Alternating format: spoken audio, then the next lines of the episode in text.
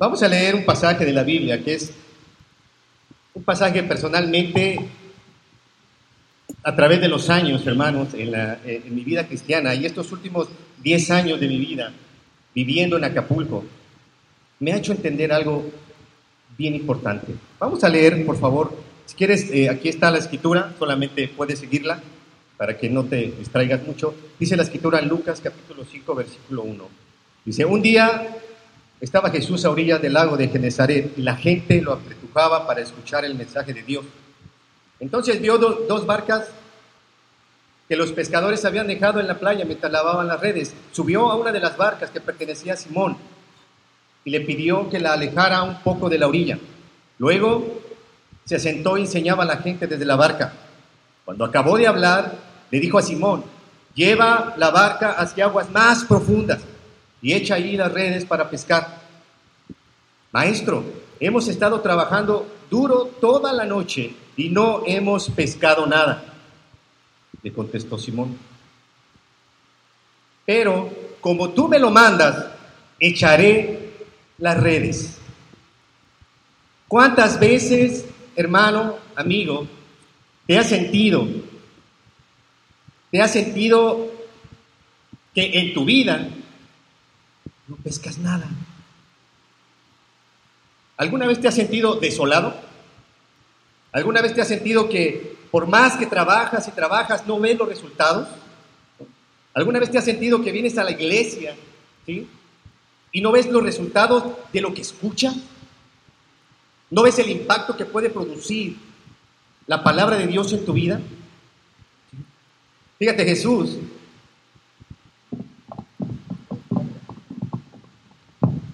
Fíjate Jesús le estaba hablando a pescadores. No eran cualquier pescador, eran expertos en el mar. No era, no era eh, como algunos de nosotros, ¿no? que tenemos poca experiencia, que lo más que podemos pescar es una pequeña trucha con una, con, con una caña. Eran expertos pescadores. ¿Cuántos de nosotros no nos sentimos expertos en la vida? Cuando alguien te dice, hey, te invito, te invito a la iglesia.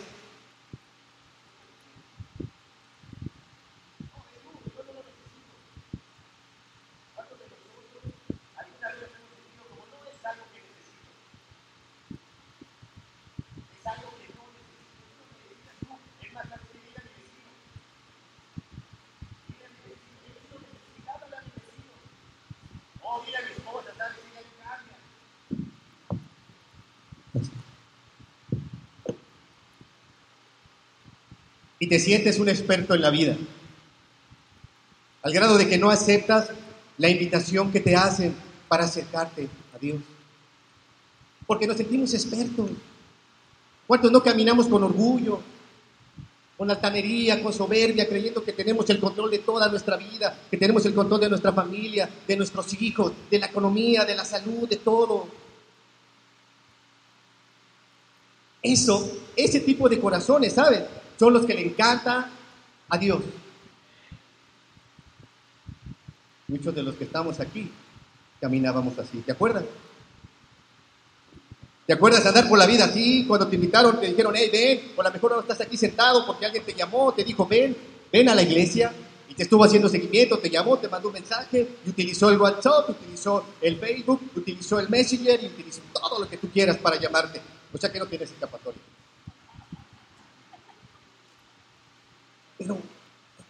Y realmente expertos en la vida. Estos hombres que estaban ahí pescando eran expertos. No era cualquier pescador, eran expertos, a eso se dedicaban. Era, era su, trabajo, su oficio, su labor, era pescar.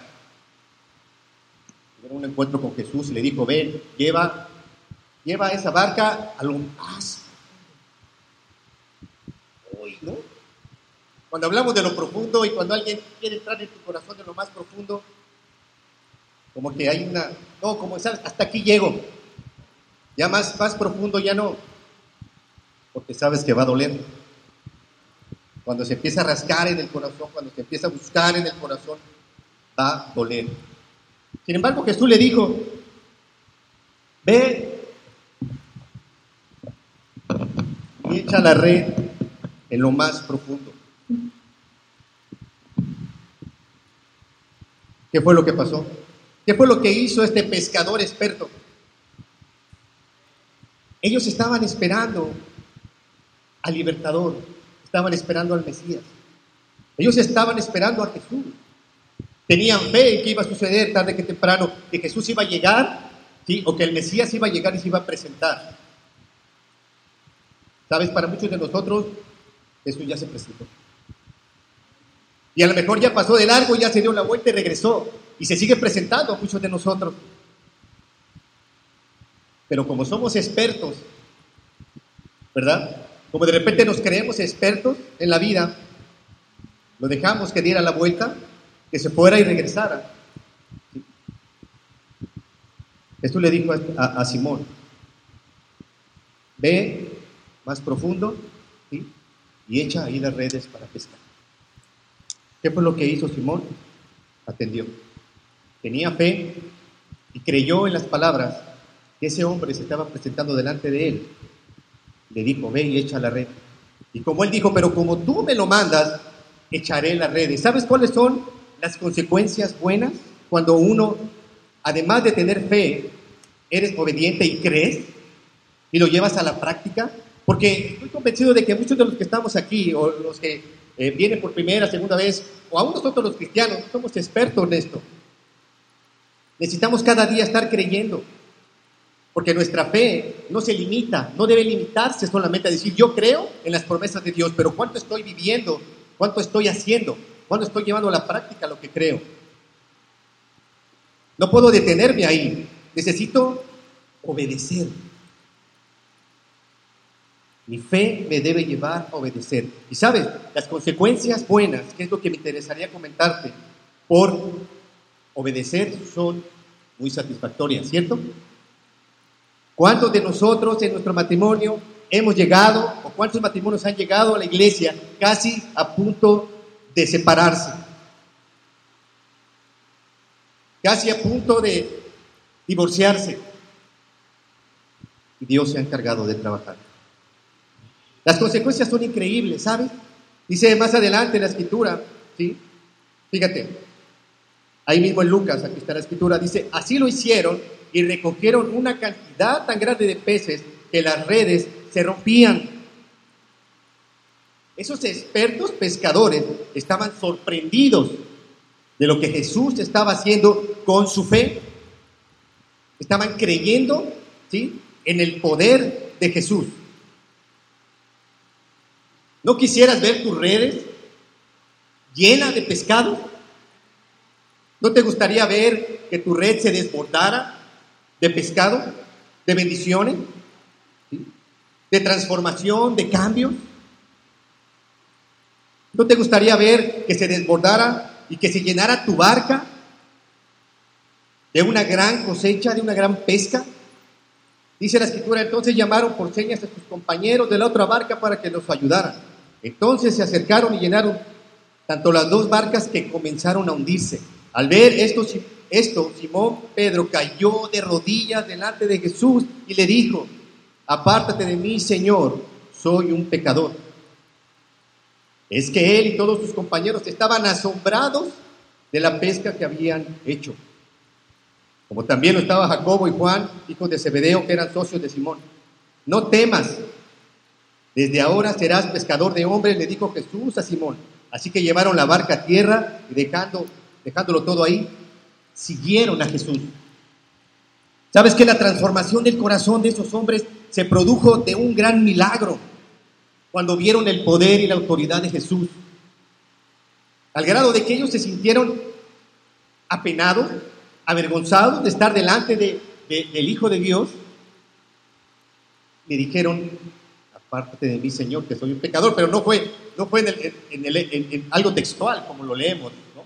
No es que ahora tú te consideras alguien pecador y no, Jesús, apártate de mí, ¿no? No, era solamente una, una expresión que lo llevó a qué? A sentirse apenados porque estaban delante de alguien sumamente poderoso. Y lo que hicieron después y lo que Jesús les dijo fue lo que transformó el corazón de esos hombres. y que ha continuado a través de los años. Por eso estamos tú aquí. ¿Te acuerdas cuando andábamos en el mundo? ¿Sí? Y no sabíamos qué hacer. Y Cristo nos dijo, toma mi red y ven a pescar. canción. Y ven a pescar por mí. Así andaban muchos de nosotros. Perdidos, extraviados. Cristo nos dio un propósito. Cristo nos dio uno de los más grandes propósitos que puede tener uno, una persona, si no es que el más valioso, que es el pescador de hombres. Nuestro trabajo, hermanos, es seguir echando la red. Si algunas veces salen muchos pescados, es increíble. Si alguna vez sale uno, es increíble también. ¿Sabes? Este año se bautizó mi hijo. Y sé que los que son papás y se han bautizado sus hijos, es una promesa cumplida. Y eso es algo tan satisfactorio que ese pescado para mí vale como mil. Porque es una alegría enorme para mí y para mi esposa. Tenemos cuatro hijos. Y por ahí viene el tercero, que está cumpliendo 14 años, va a cumplir próximamente 15. Este trabajo que tenemos con ellos es trabajar en su corazón. ¿Cómo te sientes realmente hoy?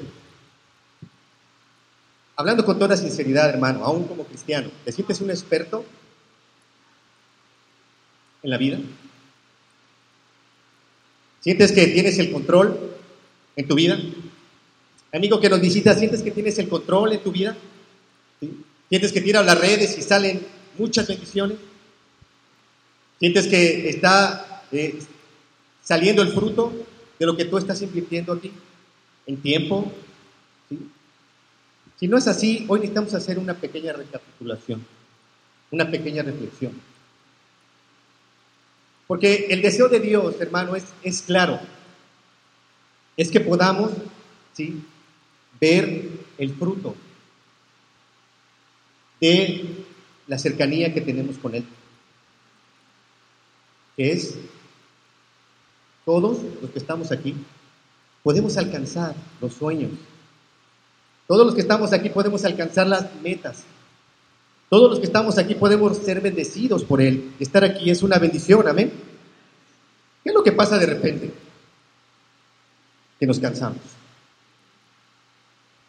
Nos desanimamos. Muchos de nosotros somos personas emocionalmente muy inestables.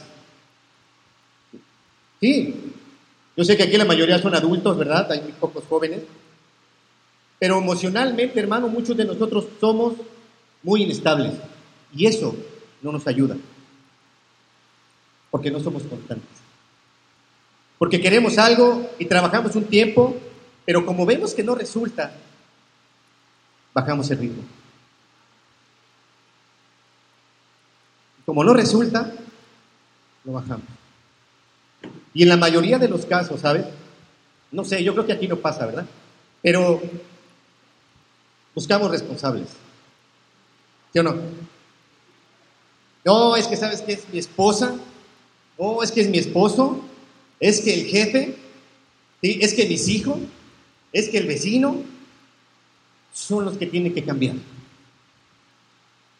¿Cuándo vamos a tomar nosotros la responsabilidad total?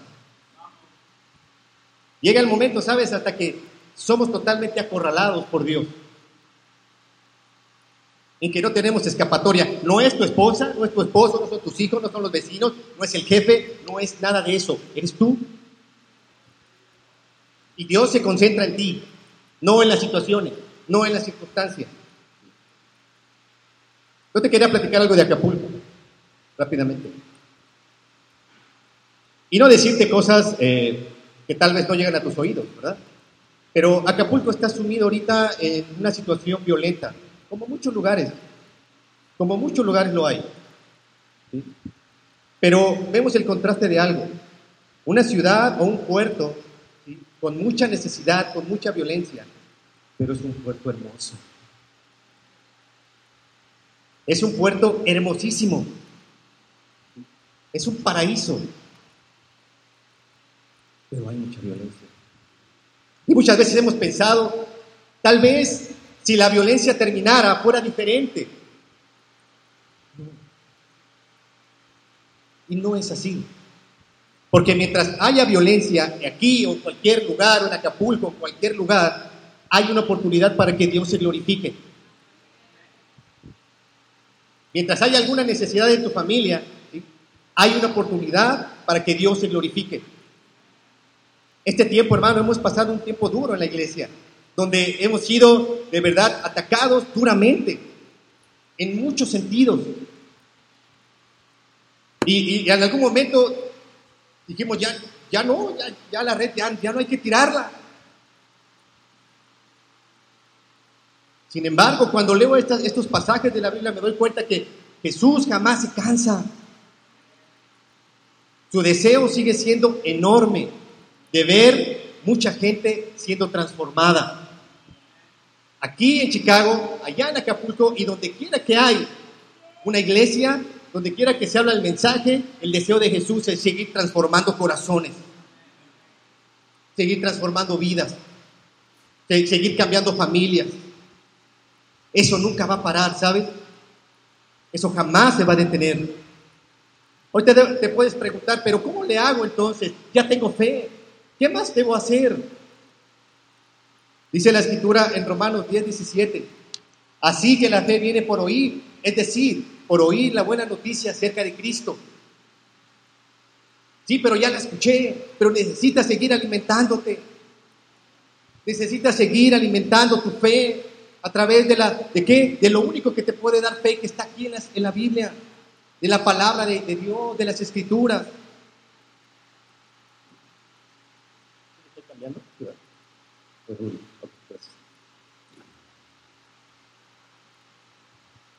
La fe crecerá a medida de que oímos continuamente la palabra de Dios. Yo te preguntaría hoy, ¿cómo está tu alimento? Y no si ya desayunaste, porque a lo mejor algunos no han desayunado, ¿verdad? Y ya tienen un poquito de hambrita. Pero ¿cómo está tu alimento espiritual? ¿Hoy estás lleno? ¿Hoy sientes que estás bien alimentado? ¿Se acuerdan que al principio les pregunté que si tenían fe? Nadie levantó la mano al decir que no tenía fe. Todos tienen fe. Amén. Entonces, esa fe, yo te pregunto ahora, ¿está creciendo tu fe? ¿Hoy sientes que has crecido en tu fe? ¿Hoy sientes que cada vez que tú escuchas la palabra de Dios o que la lees, estás creciendo en tu fe? ¿O te sientes estancado? ¿O te sientes que no está pasando nada? ¿O te sientes abrumado? ¿O te sientes presionado? ¿Cómo estás realmente hoy? ¿Sabes? Todo aquel, todo aquel que esté compitiendo en esta carrera de la vida, luchando cada día por crecer, por creer, por, por tener una fe completa en Dios, todo aquel puede hacer que su fe crezca. Todos los que estamos aquí, hermano, y que estamos compitiendo en una carrera que es la vida, necesitamos crecer. Las necesidades que tú tienes, ¿sí? En tu familia, si tú tienes hijos, pequeños, medianos o grandes o ya adultos, están creciendo. Cada vez que ellos crecen, consigo crecen las necesidades, no solamente monetarias, económicas, sino crecen las necesidades espirituales, tu familia. Tú necesitas crecer con ellos. ¿Quiénes son los que podemos tener fe? Todos aquellos que deseamos cambiar, y ser un verdadero creyente, un verdadero seguidor de Jesús. A veces hoy no basta con decir tengo fe. Hoy es necesario cerciorarnos cada uno de que soy un verdadero seguidor de Jesús. Tú necesitas, amigo, hermano que estás aquí, cerciorarte, asegurarte, convencerte de que eres un verdadero seguidor de Jesús, de que hoy estás llevando a cabo lo que, lo que Jesús le dijo a, Simón. ¿Viste la pesca increíble? Bueno, ahora vas a ser pescador de hombres. A ser un pescador de hombres. Tú y yo, estando aquí o estando en cualquier lugar, somos llamados a ser. Pescadores de hombres. Si las circunstancias son buenas, está bien. Si no son buenas, necesitamos seguir pescando hombres. Si hay adversidades, necesito seguir pescando hombres. No es una opción. Así que amigo que tú nos visitas, si te sientes como yo me sentí hace 22 años, yo me sentía un pescado. Sí, yo me sentía ahí en una silla y, y escuchando predicar a alguien, hablando acerca del arrepentimiento, del perdón, de la salvación. Yo me sentía así.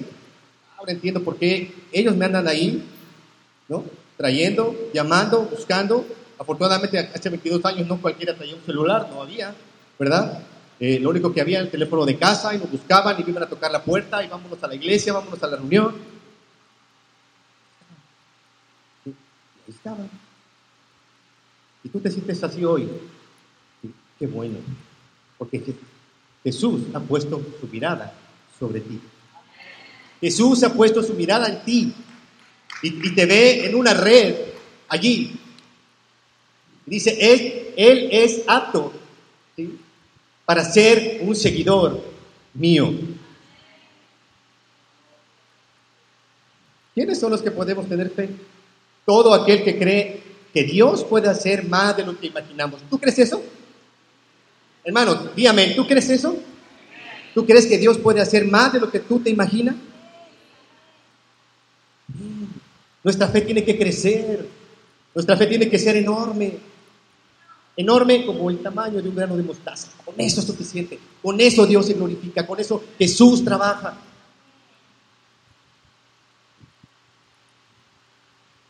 ¿Quiénes pueden tener fe? Dice la escritura, Hebreos 12.1, y todo, todo Hebreos habla acerca de la fe, es increíble. Hermano, dice esta escritura, por lo tanto, ya que estamos rodeados por una enorme multitud de testigos de la vida de fe, quitémonos todo peso que nos impide correr, especialmente el pecado que tan fácilmente nos hace tropezar, y corramos con perseverancia la carrera que Dios nos ha puesto por delante. Todos los que estamos en esta vida estamos corriendo una carrera, debemos hacer a un lado todo lo que nos estorba, que es el pecado. Y creo que no hay mucho que hablar acerca de, ponerle eh, eh, eh, ciertos atributos al pecado porque todos sabemos que es el pecado. ¿Estás de acuerdo? Los errores que cometemos, las cosas que, en las que fallamos, esas áreas de nuestro carácter en las cuales están tan arraigadas que no podemos vencer. Entonces es un tiempo para que Dios se glorifique. Todos estamos en una carrera por creer, por vivir los manifiestos de nuestra fe. ¿Cierto? ¿Sabes qué es, lo increíble de todo esto? Que no estás solo. No eres tú solo. Además de ver una gran multitud de personas que están luchando también por ello, es Dios el que fortalece el corazón de la gente. Es Dios quien que fortalece nuestro corazón. Es Dios el que nos da fortaleza para salir adelante, para seguir, para luchar, para pelear, para si caemos, levantarnos y seguir. Es Dios. ¿Y sabes qué es lo más especial? Dios nunca se cansa. Tú y yo podemos darle la espalda, ¿sabes? Tú y yo podemos decir, ya no más, ¿sabes? Que ya no creo, ya no quiero. Pero Dios sigue pensando, si es posible. Puedes a lo mejor ver tu matrimonio, puedes ver tu familia, puedes ver tus amigos, todo, y, puedes estar de cabeza, con ganas tú de tirar la toalla, como quien dice, ¿no? No sé si aquí utilizan este. ¿Sí? sí ok. Pero Dios dice, y se puede. Por supuesto que sí se puede. Contar con Dios, hermano, es increíble. Contar con el favor, con, el, con la ayuda de Dios es increíble. Es lo que nos hace seguir adelante. Amén. Quisiera que viéramos un pequeño video. Eh, sé que nos va a ayudar mucho en este momento. Amén. Entonces vamos este, a,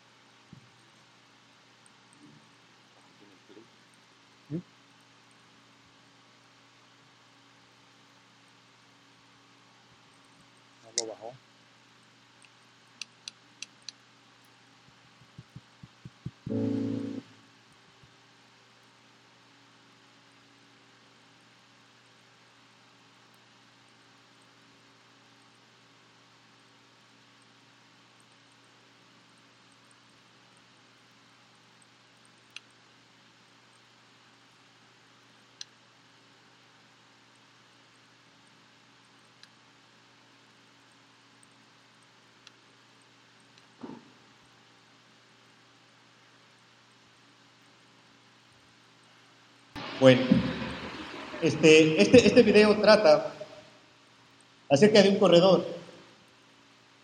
Iba a competir en, una, en la carrera más importante de su vida. Era la más importante para él. Entonces empieza la carrera y ahí empieza él a correr. En un momento se lastima un pie. ¿Qué es lo que pasa? Se detiene, ya no puede continuar se lastimó. Dice, mientras corría a toda velocidad, de repente se lastimó el tendón y se desplomó en la pista con mucho dolor. Ya no podía. Era la carrera más importante de su vida. Acá, pues, tal vez ahorita si quieren se los puedo prestar, pero ahí está el corredor. Está tirado, en ese momento se lastima y cae de dolor. ¿Alguna vez te ha pasado eso? ¿Sí? Lastimarte en un momento de los más importantes. Todos estamos corriendo una carrera, hermano. ¿Alguna vez has caído? Dice aquí como portadores, dice la carrera parece acabada para él. Era un momento de mucha, mucha emoción. ¿Qué pasa ahí? Se levanta, cojeando, a continuar la carrera. Ahí va. Continuar la carrera. Pero sucede algo de repente sorprendente. Dice que un hombre corpulento se abrió paso entre la muchedumbre luchando contra los guardias para ir a buscarlo. ¿Quién crees que era? Era su padre. Y va y lo auxilia, lo ayuda para poder terminar la carrera. ¿Sabes qué pasa en el hijo? Se desploma.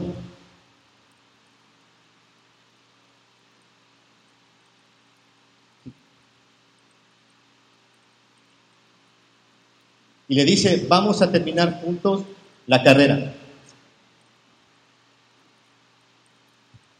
El padre lo abraza y, lo ayuda, en medio de una multitud de 63 mil personas, lo ayuda a seguir y llegar hasta la meta.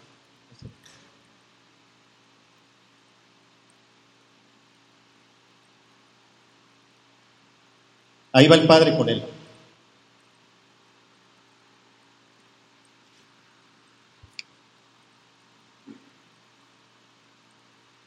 ¿Alguna vez te ha lastimado? ¿Alguna vez alguien te ha lastimado? Al grado de decir, ya no creo. ¿Alguna vez te has sentido así? Muchas veces nos hemos sentido así. ¿Y sabes quién es el único? El único que ha estado ahí en todo momento. Dios. ¿Alguna vez has pecado? ¿Alguna vez has herido a alguien? ¿Alguna vez has lastimado a estas personas que tanto quieres? Sí. El único que ha estado ahí es Dios. ¿Tú crees eso? ¿Tú crees que Dios te ha fortalecido en los momentos más difíciles de tu vida? ¿Tú crees que Dios te ha levantado cuando has estado en el suelo? ¿Tú crees que Dios te ha ayudado a seguir adelante en esta carrera que es la vida, que a veces se torna difícil, que a veces se torna complicada? Que a veces ves la meta tan lejos y dices, ¿cuándo voy a llegar allí? Dios ha estado ahí contigo todo instante, fortaleciéndote, levantándote, ayudándote, creyendo en ti y lo más importante, amándote. ¿Alguien de aquí se cree bueno? La mayoría somos, no somos buenos. ¿Cierto? Pero ¿sabes qué? Dios nos ama. Y Dios cree en nosotros.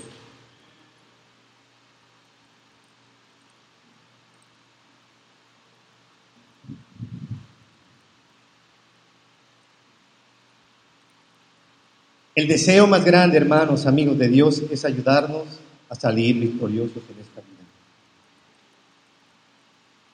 Esto no quiere decir que no suframos, claro que sí.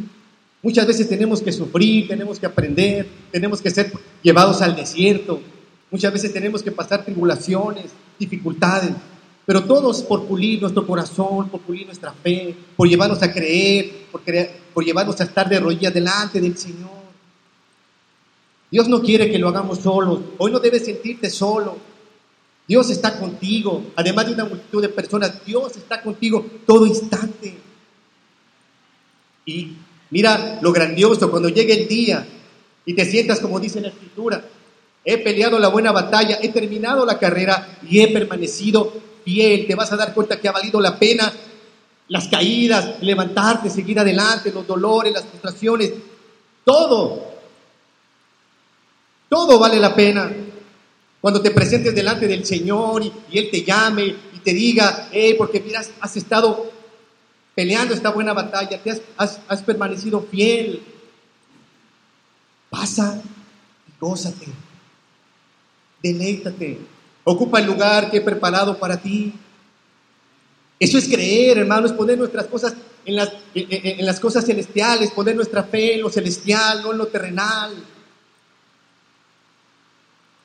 ¿Crees eso? ¿Crees que el Señor tiene un lugar para ti y no aquí en el cielo? Hoy debes sentirte que cualquier cosa le puedes hacer frente porque Cristo está contigo. Amén.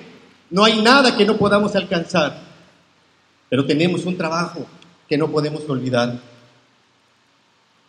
es seguir aventando la red que seguir creyendo, es que seguir luchando, es que seguir soñando, seguir añorando, seguir queriendo un matrimonio estable, un matrimonio que agrade a Dios, unos hijos que sean, eh, que sean obedientes al Señor. No podemos parar. Si la situación alrededor es difícil, tú y yo necesitamos seguir adelante, porque Dios nos lo ha encargado. Amén.